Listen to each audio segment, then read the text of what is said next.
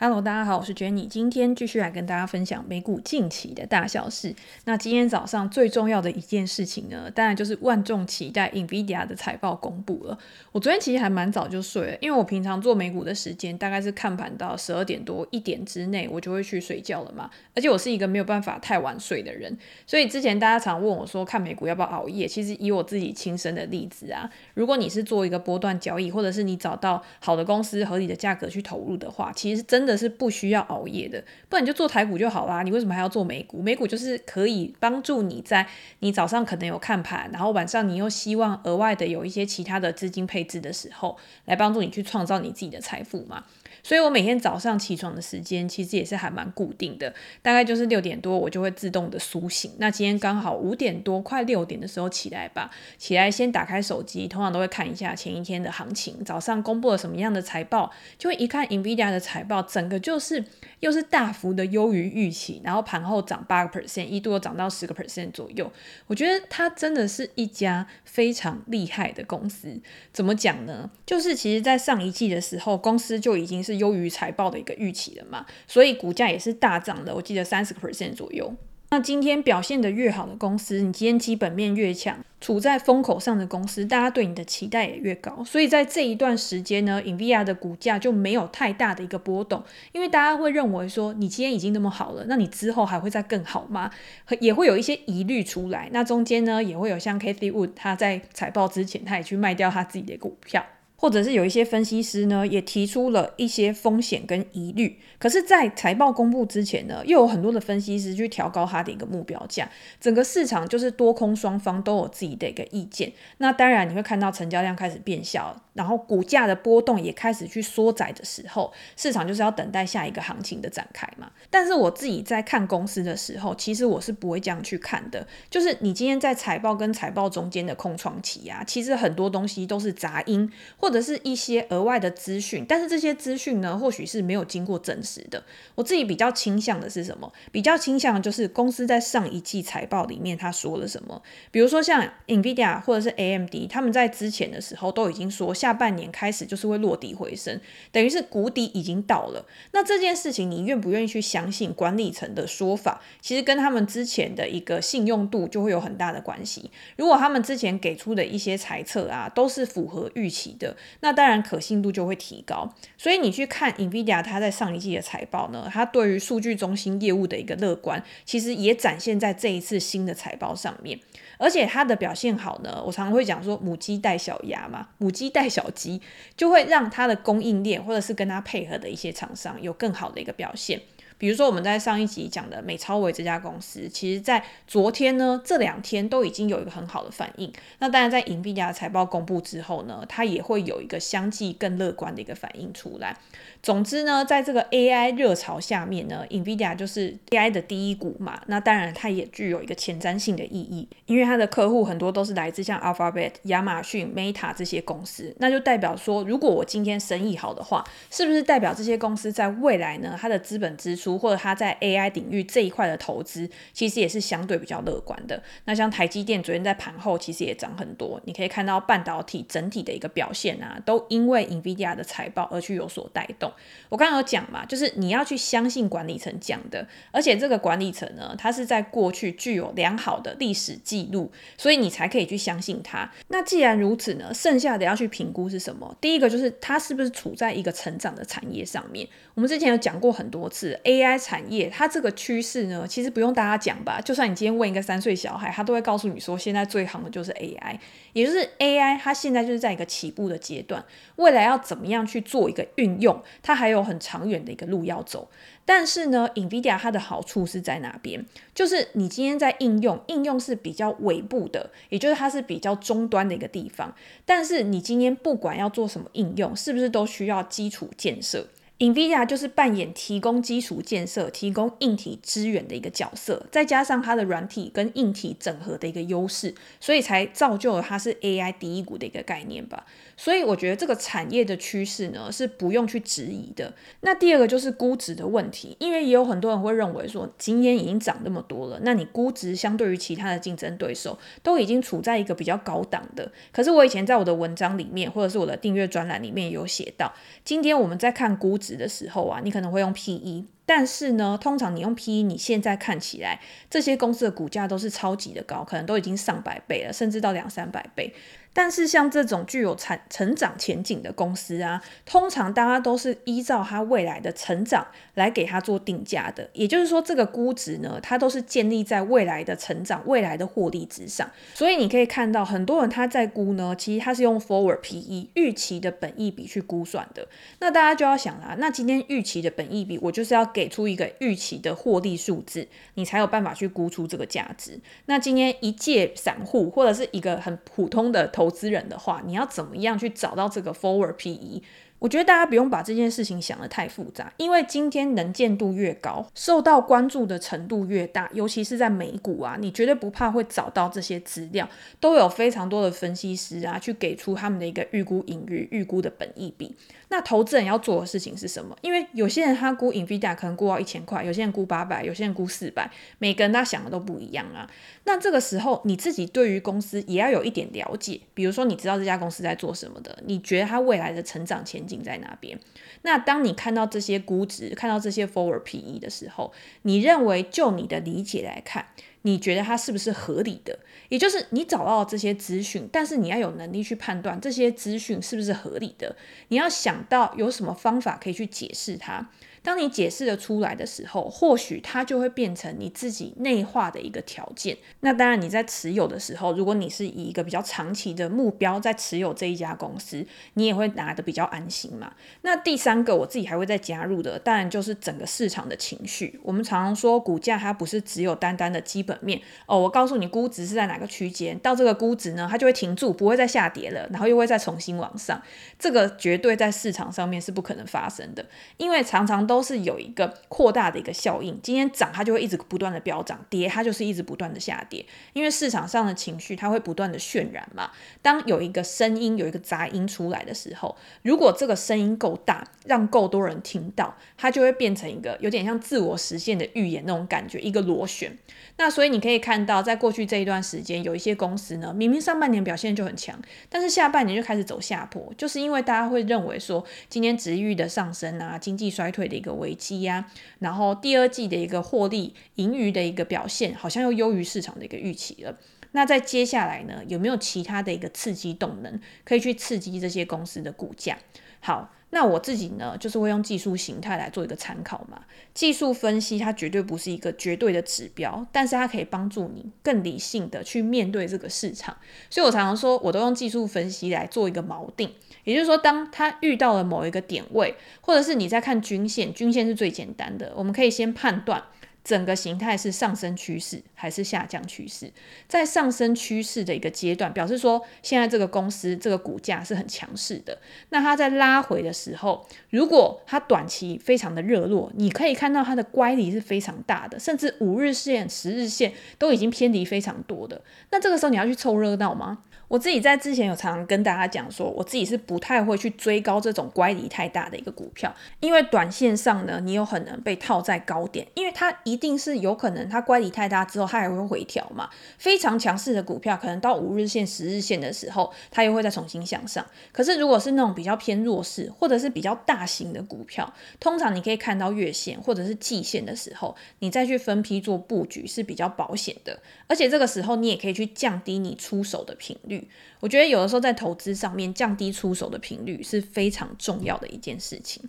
第一个是它可以降低你 formal 的频率。当股价一直涨的时候，你觉得你现在好像没有进场就不行了。但是当股价下跌的时候，你又不敢买。这就是一般人他在对这种趋势上面的股票啊，最常犯下的一个偏误吧。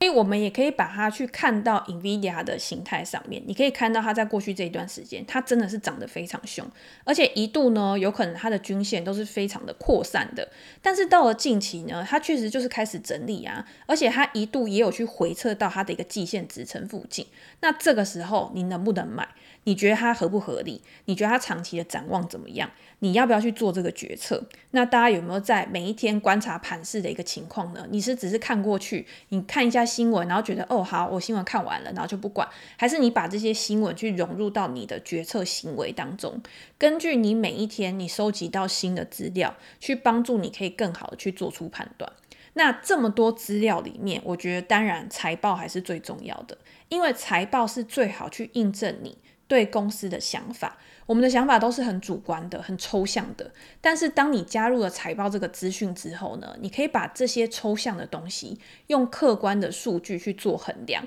更好去做量化。这个也是为什么我们每一季要去关注美股财报的一个原因嘛，就是帮助我们可以更好的去追踪公司的营运表现。好，讲了那么多呢，当然要回来讲说 NVIDIA 最新的财报到底是怎么样。昨天呢，其实我觉得美股的大盘在盘中的时候就已经表现得还蛮强势的，不知道大家是怎样有预言能力还是怎样。除了能源股之外呢，其他的板块表现的都还不错。那纳斯达克指数呢，在收盘的时候上涨了快要一点六个 percent，S M P 五百指数也上涨了一个 percent 以上。那为什么说大家都非常关注 NVIDIA 的财报，去左右美股未来的方向呢？是因为不只是机构的投资人，我们可以看到避险基金啊，或者是一些机构，他们在过去这一段时间呢，都有去买入 NVIDIA 的股票，等于他们就是看好它未来的一个发展嘛。那如果今天是以散户啊，或者是以其他的一些商品，比如说在 NVIDIA 的期权选择权上面押注呢，看多的金额已经超过了一千亿的美元，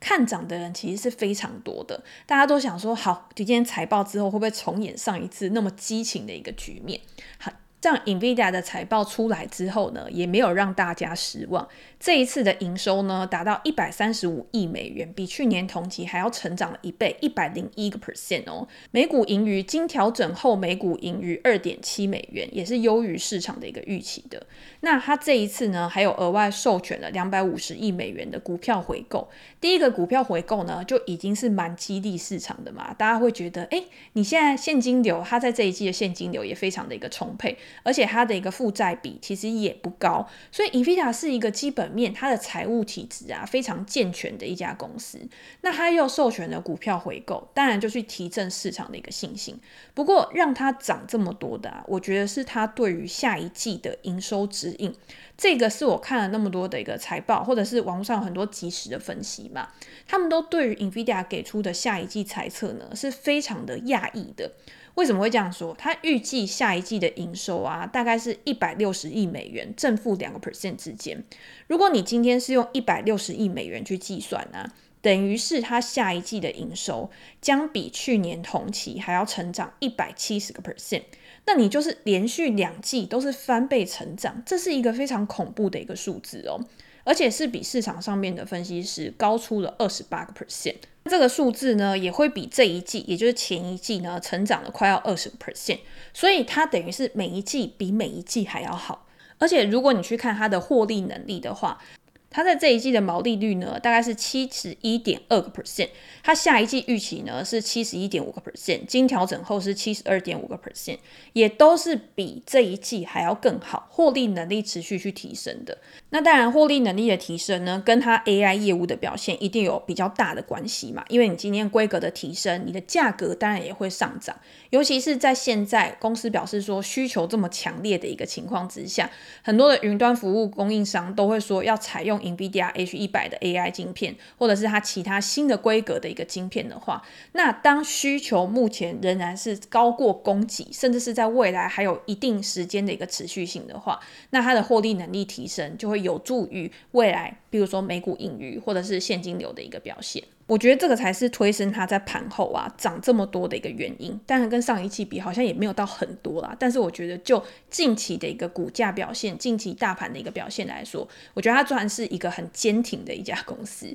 那我们来看 NVIDIA 还有主要的四个业务嘛，第一个当然就是它现在最重要最重要，我记得还在。不久之前，可能一两年前吧，数据中心跟游戏的业务啊，它算是有一点平起平坐。可是现在呢，就是因为整个消费端或者是游戏业务的一个趋缓，现在数据中心就是把游戏业务压着打。在本季呢，数据中心的营收大概是一百零三亿美元，比去年同期还要成长了一百七十一个 percent，比上一季呢成长了一百四十一个 percent。你就知道这是一个多恐怖的一个数字，收入是直接的翻倍，而且是大大的超越上一季的一个季，创下单季最好的一个表现。它的数据中心营收呢，主要当然就是来自于云端服务商、大型的消费互联网的公司。我们刚刚有讲到 Alphabet。亚马逊或者是 Meta 这些公司。在今年 ChatGPT、OpenAI 的这些机器人的一个服务开始越来越普及的时候呢，对于 NVIDIA 的产品需求当然就越来越高。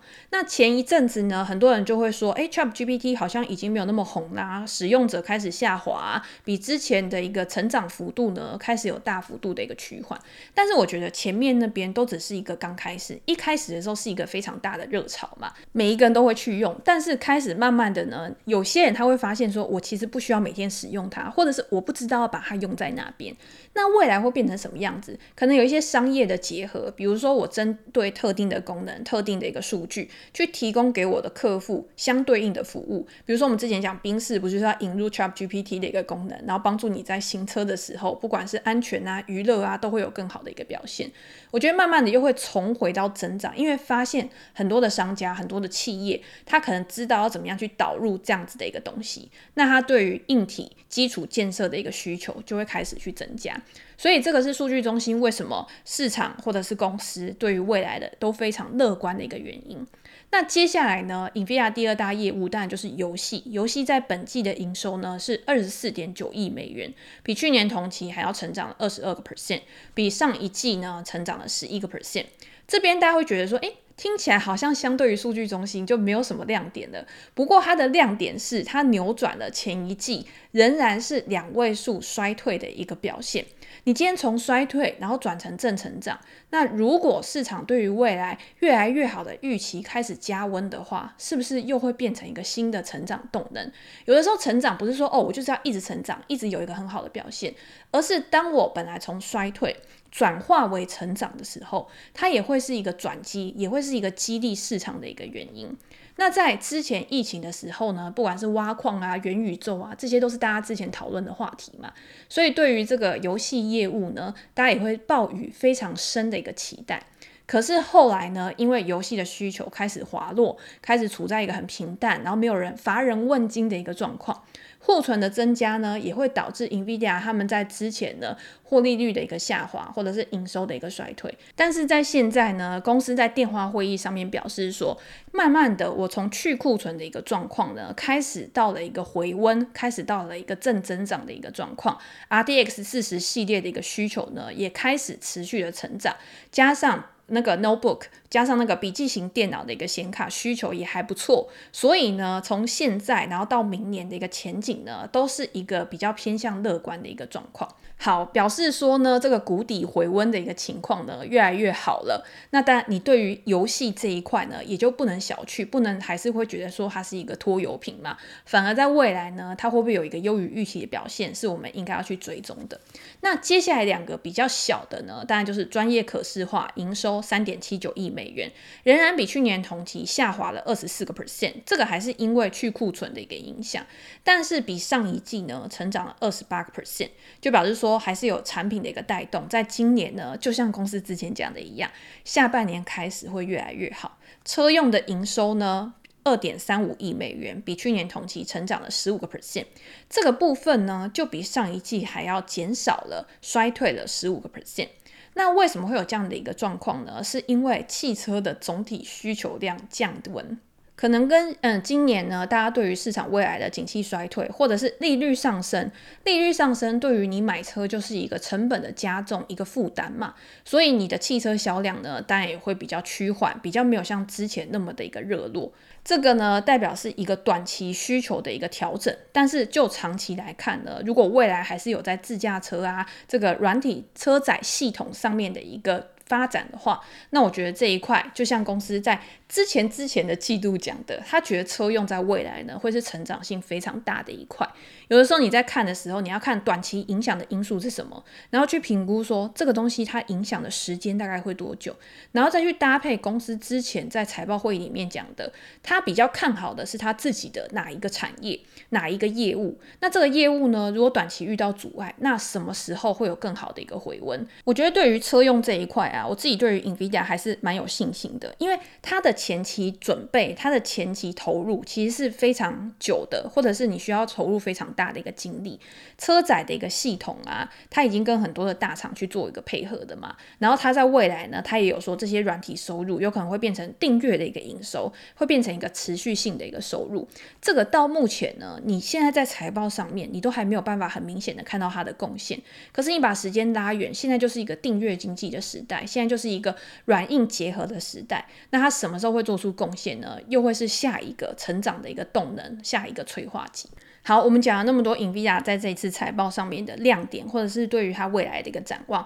当然，你说 NVIDIA 它也不是毫无风险，比如说供应链的一个状况，在这一季呢，虽然说没有很明显的，好像有造成什么样的阻碍，而且他们的首席财务长呢，也在他们电话会议里面讲说，到下半年开始呢，其实这个供应会越来越顺，其实会往好的方向去买进。所以目前这个看起来呢，并不会造成 NVIDIA 股价的一个影响。那另外还有一个中国出口的管制嘛，因为之前拜登政府呢，对于这个半导体的一个限制、一个禁令呢，其实对于整体的半导体都有不小的一个影响。那当然对 NVIDIA，它在之前的财报上面也有去提到说，对于它营收的一个影响的数字大概是多少。不过在这一次呢，它并没有讲到有什么更进一步或者是更严重的一个冲击。所以目前这个风险。呢，也是还没有非常显而易见去影响到股价的。当然，我觉得后续也会有不确定性，也会有风险。那你在考量 NVIDIA 股价的时候，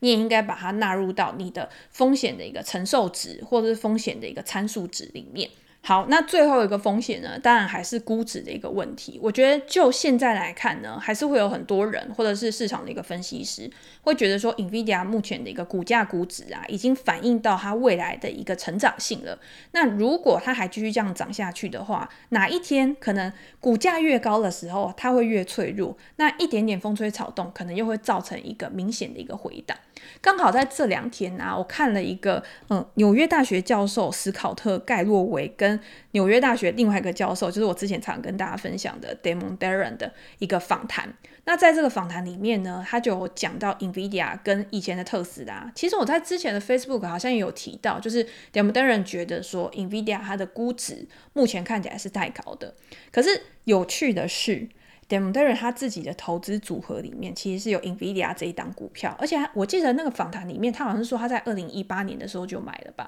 那那个时候他是会觉得说，NVIDIA 是在一个具有成长性的产业里面，而且它算是一个呃基础建设的一个提供者。让他想到，好像之前在打抗泡沫、两千年科技泡沫的时候的思科，他说那个时候思科的市值也是被撑得非常高，但是相比于一些打抗的一些泡沫股啊，他其实没有特别去做什么事情去推升他自己的一个估值。可是因为你今天在网络普及的一个情况之下，你对于这些基础建设，思科就是提供基础建设的那个人，所以才造成他的一个估值在当下那么热络的一个情况之下，他也被持续的去推。回升，那他在那个时候认为呢，NVIDIA 也是类似这样的一个情况，就是。我今天我只要做好我自己的事情，剩下的就是让趋势把我推向高浪潮的最高峰。所以他在那个时候呢，他就去买了 NVIDIA 的一个股价。但是他到现在呢，他觉得 NVIDIA 的股价高估了。他认为一个价值投资人啊，你最重要的事情是你在关注这些股票的时候，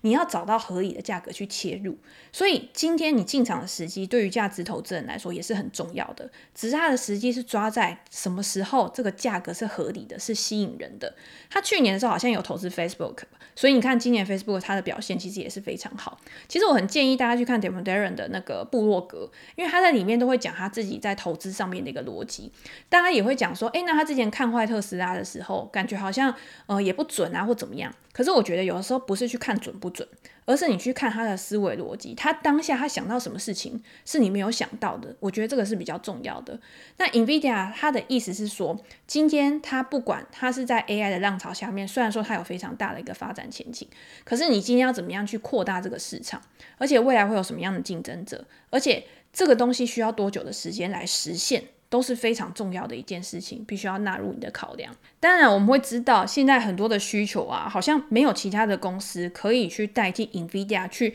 供给这些相关的产品跟服务，所以才会造成它估值的一个溢价，相对于 AMD 啊，相对于 Intel 啊，相对其他公司。可是不能避免的就是，如果你今天你买在一个高档，那你是不是可以承受？像过去也有它可能下跌三四十个 percent，甚至是以上的一个情况，你自己的一个风险承受度，你的情绪上面会不会受到影响？如果不会的话，那一样就是降低自己出手的频率，好好的等待到一个更好、更吸引人的价格再去投入。我自己会觉得，每一个人他想要去布局的时间点，或者是他考量的因素就不一样。虽然说 Damon 觉得现在很贵，但是如果你觉得哦，我就是看好长期，我就是要抱个十年啊，或怎么样，我会持续去追踪这家公司的一个表现。你现在开始分批去做布局，可能对对某一些人来说，它也是一个很好的一个策略，就是看你有没有抱得住。然后我自己个人的习惯是啊，就像我刚讲的，你今天如果它是在一个多头趋势上面，如果今天想要去布局的话，我自己不会在那种跳空上涨啊、跳空大涨的时候去布局这种规模那么大的股票。像之前拉回的时候你都不买，然后跳空的时候去买，我觉得对于这种大型股来说，这种策略是风险比较高的，我自己是不会去这样做。总之呢，如果大家有任何的问题，或者是想要了解的主题，或者是 NVIDIA 的财报，我对公司未来股价的一个看法的话，也欢迎到我的 Prespay 专栏，我也会把最近我关注的一些公司啊，像之前美超维啊，或者是跟 NVIDIA 的股票相关的，像呃博通啊，或者是像迈威尔啊这些公司，其实我们之前都有写过嘛。那我会把链接放在资讯栏，大家有兴趣的话可以去点点看。好，那今天就跟大家分享到这边。我觉得我今天这一集好像录得特别嗨，不知道是不是因为早上有去跑步的关系。反正现在整个精神状况就是很好，还是隐蔽大家财报太好的关系。总之呢，大家有任何的问题或者是想要了解的主题的话，也欢迎在留言给我评价。我们在之后 Podcast 可以再拿出来跟大家做一个分享。那今天就先这样喽，拜拜。